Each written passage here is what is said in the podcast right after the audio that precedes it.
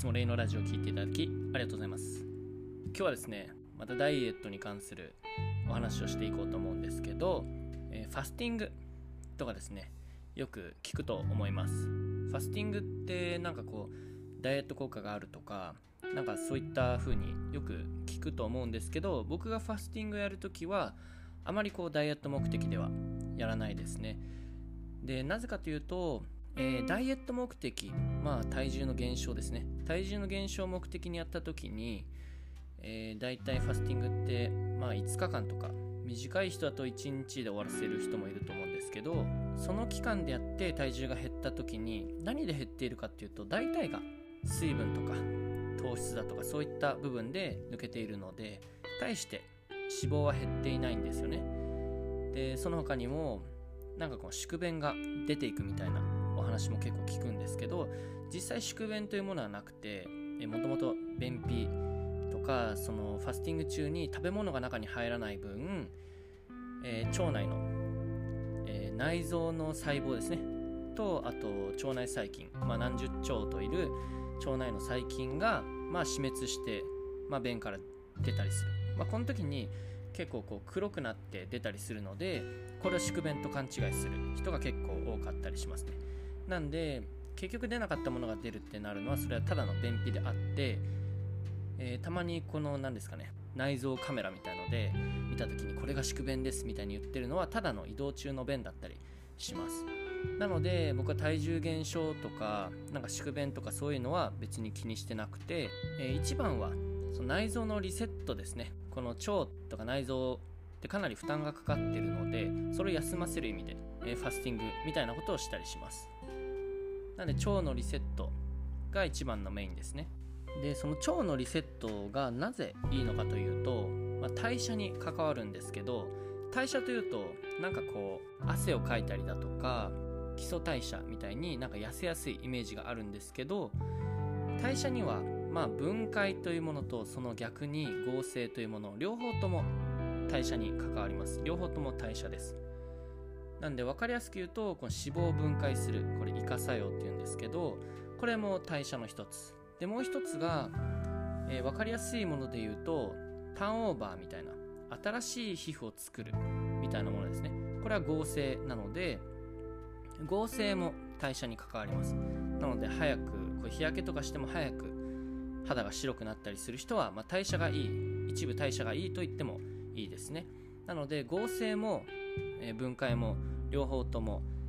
代謝なのでこの観点からいくと、まあ、筋肉の合成とかにも関わってきますね。なので実際このスポーツとかダイエットとか、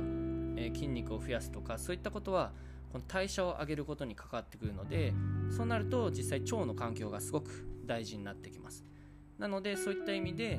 えー、ファスティングを行ったりするわけですね。結構海外のボディービルダーとかでもオフシーズンとかですね大会が終わってオフシーズンとかこうたくさん食べたりして時々ですねファスティングをする人が結構多かったりするんですけどやはりこう腸内の環境を整えることによって一回リセットすることによってまた筋肉の合成力とかを高めたりするのでそういった意味でもやってるのかなと思います。でそのファスティングというものをまどうやってやるのかというと、えー、ほぼ断食ですね。みたいなことをすると思うんですけどまあよく聞くのが酵素ドリンクみたいな感じですね。で酵素ドリンクみたいのを飲む場合はですね実際酵素というのは体の中に入るときにほぼほぼ機能果たさず何て言うんですかね死んでしまうって言い方が正しいのか分かんないんですけど、えー、ほぼほぼ腸に届いた時には、まあ、機能しなくなってしまうんですよね。なんで一番は取る目的としてはミネラルとかビタミンとかそういったものが多く入ってるものを選んだ方がいいと思います。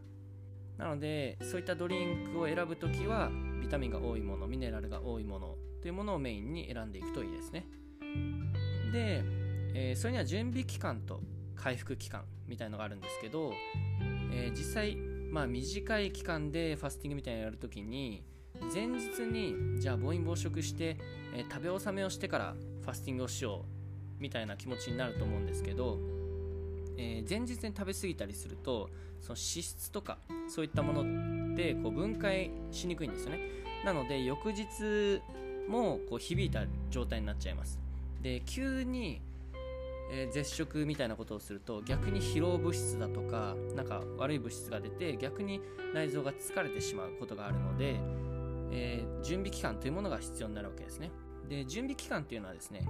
え、だんだんと消化のいいものに変えていきます。悪いもの排除してだんだんと、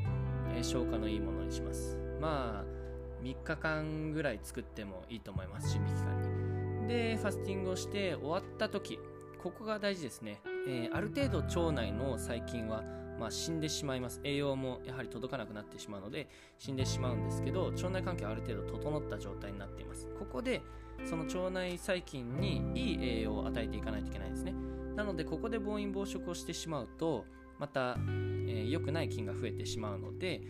まあ、腸内環境も悪化するのでここでまた同じように、えー、準備期間の逆のことをしていきます。えー、消化のいいものから取っていって、まあ、最終的にはバランスよく取っていくっていう感じですね。なので、まあ、年末年始とかなんかそうたくさん食べる時期があった後にファスティングすることをまあおすすめします。で僕がファスティングするタイミングはまあそういったタイミングもあるんですけど減量中とかってやはりこうタンパク質量を多く取ったりだとか、えー、内臓を結構疲弊させることも多くなるので、えー、そういった意味で僕は半日断食をしています。まあ、半日断食のお話も過去にも少しお話をしたりしてるのでそこもチェックしていただければと思います。まあ、こんな感じですね。あのファスティングにはあの、まあ、メリットがたくさんあってですね、